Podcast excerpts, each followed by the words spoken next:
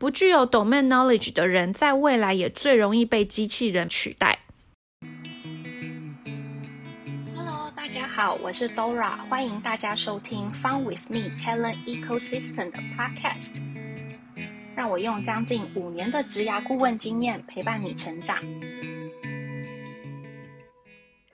Hello，大家好久不见！再过十天就要过年了，不知道大家有没有安排好年假要做什么了呢？最近疫情感觉又比较严重，如果你对外出用餐跟旅游有一些疑虑的话呢，就可以安排在家里面的金石年假哦。几天不出去玩其实不会怎么样，而且过年应该去哪边都塞车又很贵。但是这段时间呢，如果你可以拿来做更重要的事情，让你的二零二二可以不一样，赚到你想赚的财富，达到你想达成的目标。标，我想应该会更有价值才对哦。那 Dora 呢？其实已经想好年假要做什么了。年假我应该是不会出去玩。一方面呢，是因为担心疫情，因为前几天我朋友跟我讲说，他聚餐到一半，坐在他隔壁的友人突然看完手机之后，跟他讲说，我曾经跟确诊者接触过。我想，如果是我的话呢，我当下听到这个讯息，应该会想要赶快停止呼吸，并且把嘴巴闭上，然后想着赶快离开这里。基于爱惜生命的原则呢，我想年假我还是会乖乖在家家里面追剧，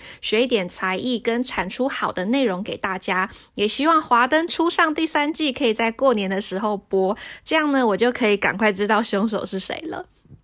好，那回到我们今天的主题，在一月七号发布完第五集之后呢，一直到今天我录音的当下，中间其实发生了很多大事件，有很多人升职加薪，或者是找到新工作，那也有一些不知道让人该说什么的坏消息。如果有经常在 follow Dora 的 IG 动态的话呢，应该会知道我在讲的坏消息是什么。如果你是新的听众，我来快速跟你说明一下，在某一天的晚上呢，我收到两个 IG 的私讯。第一个呢是来找我做咨询的朋友，他跟我说他成功的谈到升职与加薪十趴的好消息。另外一个呢，则是在 Linkin 上聊过几次讯息的人，他跟我说呢，他即将被 PIP，问我有没有工作可以介绍给他。如果你不知道什么是 PIP 的话呢，那我跟你说明一下，PIP 就是 Performance Improvement Plan。的缩写，也就是当你表现不好的时候呢，老板会要求你做的绩效改善计划。不知道大家从我刚刚的那一段说明当中有没有听出什么呢？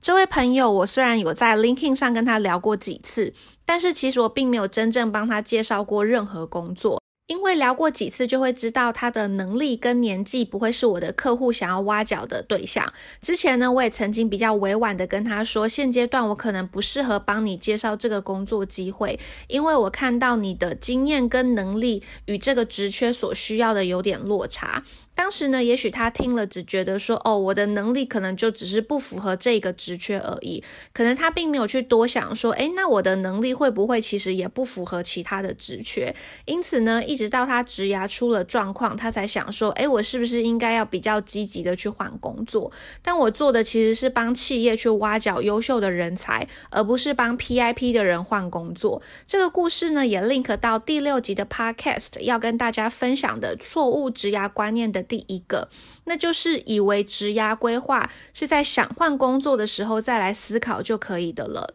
我听过蛮多人跟我讲说，我现在没有想要换工作，所以还不急着思考职涯规划，或者是我想继续在这个公司完成某某 project，所以我现在呢还没有打算要认真的思考职涯。但职涯规划其实跟你想不想换工作是没有关系的。规划这个词的意思就是事前准备计划，而不是等到问题发生的当下才来解决。所以平常我们就应该思考职涯规划，而不是到想换工作的时候呢才去思考，然后又觉得说哦，我要想的事情好多，根本就来不及解决眼前这个我很想换工作的问题呀。然后因为太急着想要找到下一份工作，就又随便找了一个工作，又继续进入下一个职涯。的负循环当中，上述的这个问题呢，其实是很多人的写照。有些人是到了三十几岁才意识到自己的问题，我觉得真的很可惜。其实我经常会想，如果大家可以早一点知道这些重要的，但是学校没有教的职涯观念，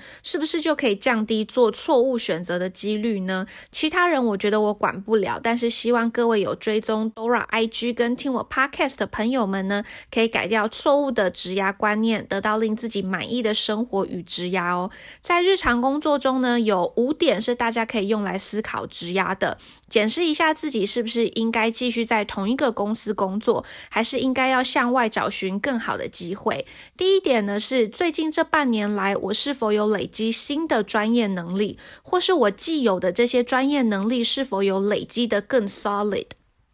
如果这边呢，你的回答是没有的话，那这就是一个职涯的警讯了。如果你放任不积极去解决这个问题的话呢，那很可能发生的情况就是，当你想换工作的时候，才发现自己没有什么专业能力，或是专业能力的深度并不符合企业的需要。那第二点，你可以检视的是，在最近这半年来，我是否有累积新的特殊经验？也许你听到这边会好奇，想说，嗯，特殊经验是什么？很重要吗？答案当然是很重要的啊！如果我们并没有很强的专业能力与特殊经验，表示我们的取代性也会很高。老板可以随便找一个比我们拥有更新鲜的干货长得更漂亮的妹子来取代我们的职位。所以，我们应该要成为的是不容易被其他人取代的人才。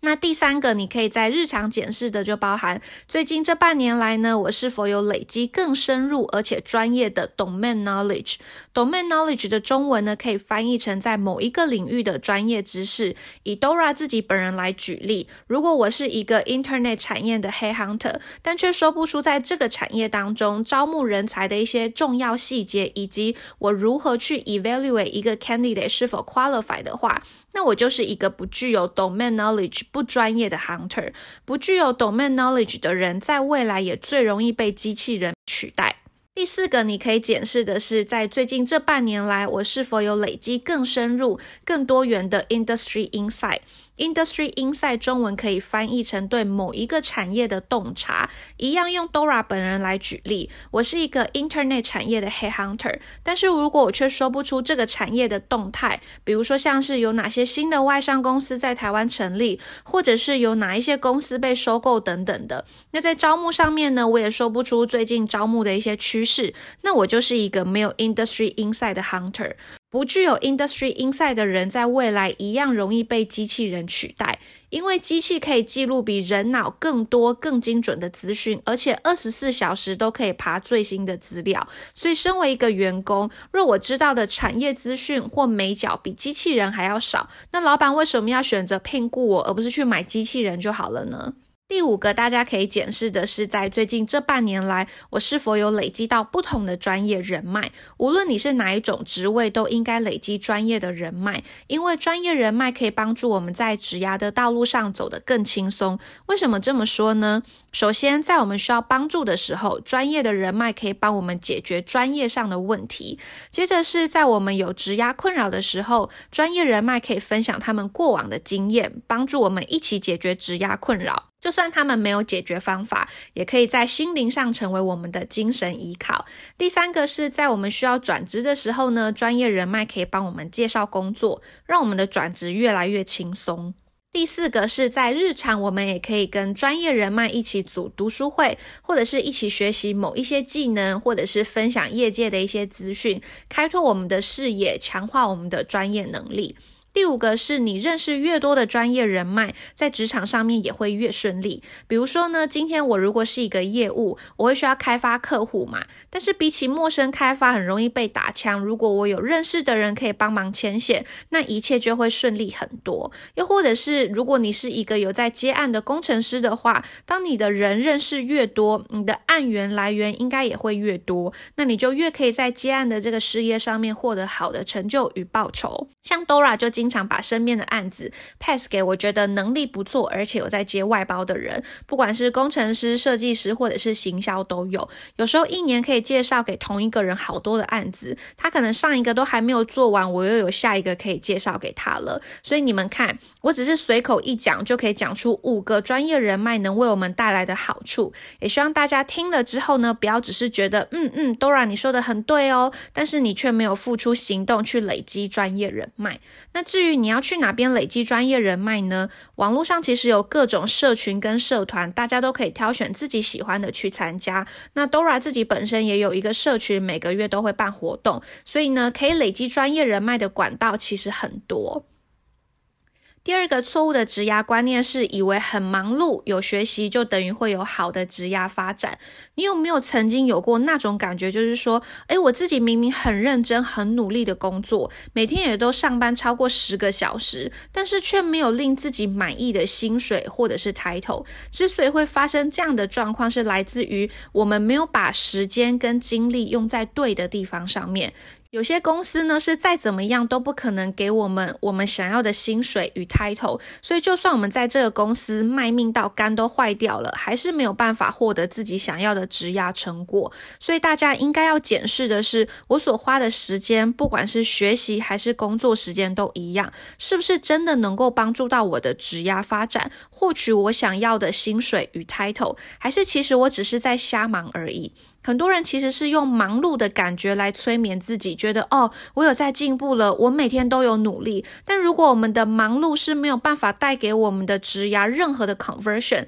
那当然我们会觉得努力是没有用的。我很常分享两个经典的案例，这两个案例真的让我在听的当下都觉得黑人问号。第一个案例是，他想 apply 东南亚的工作，可是却因为个人兴趣，所以他的假日是在学习韩文，然后就跟我说，他觉得自己明明很努力，假日都没有休息，都在学习，但是就是很难找到东南亚的工作啊。因为我的英文能力既没有那么流利，我也不会说东南亚话，所以在 JD 上面的语言要求我就不符合了，所以他会觉得自己的努力没有得到好的成果与报酬，所以他很懊恼。可是我在听的当下会觉得很疑惑，觉得嗯，你为什么要懊恼呢？这个结果不是可以预期的吗？因为你把时间花在学韩文，东南亚又不讲韩文，你当然会觉得你的学习是没有报酬的。第二个经典案例是，这位朋友告诉我，他不想再继续担任数据分析师的职位，但是因为公司有提供给他们部门免费的 Python 培训课程，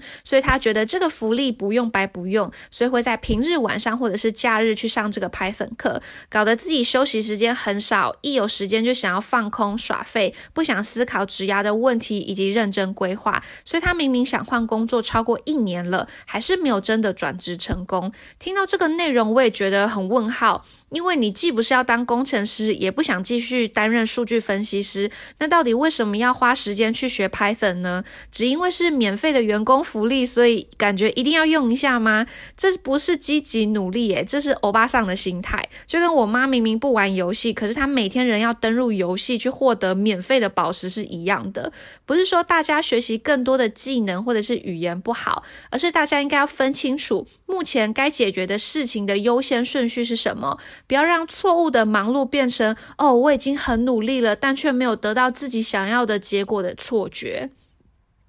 第三个错误的职涯观念是用走过的路都不会白走来催眠自己。这句话呢，最常从三十岁以上的人口中听到。他们多半的情况都是来找我之前过去的职涯并没有好好的思考，所以导致自己可能没有累积到该有的专业能力，所以转职不顺利。当我希望他们可以用更积极的心态去行动的时候呢，他们可能会跟我说：“呃，我觉得以前的这些经验也很宝贵啊，或者是说，虽然时间现在有点晚了，可是至少我已经开始改变了啊。”而这边所说的有点晚了，我遇过最晚的是四十岁才想改变呢。我觉得这不叫有点晚了，这叫已经很晚了。因为四十岁代表什么呢？以六十五岁退休来看，代表他的就业时间已经进行超过一半了，代表他。已经中年了，他的肝不再新鲜，体力不再好，记忆力可能也没有像年轻的时候那么好了。这时候才想改变，需要的不是安慰自己走过的路都不会白走这种话，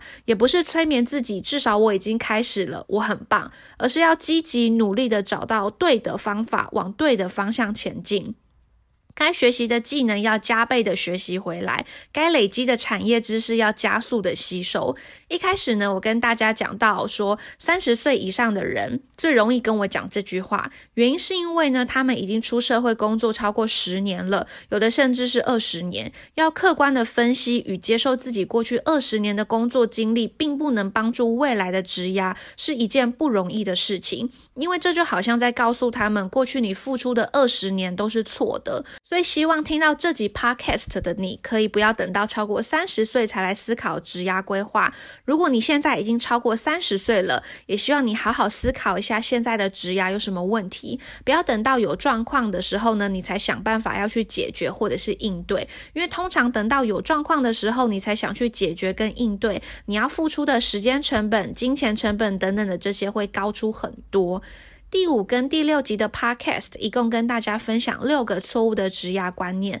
每一个错误的职涯观念里面所举的案例，都来自于 Dora 快五年的猎头与职涯咨询的经验，跟大家分享别人曾经犯的错误，就是希望大家可以踩在他们的经验上面，避开相同的错误。如果你听了之后呢，觉得自己有需要专业深入的职涯服务，可以从下方的链接点过去参考。那以上就是我们这集要跟大家分享的内容了。希望二零二二年呢，真的可以听见更多的朋友私讯告诉我，因为你做了什么样的改变而获得自己想要的结果的好消息。也欢迎大家到我的 IG 去私讯我，把你听完这集的心得分享给 Dora 哦。那我们下次再见，大家拜拜。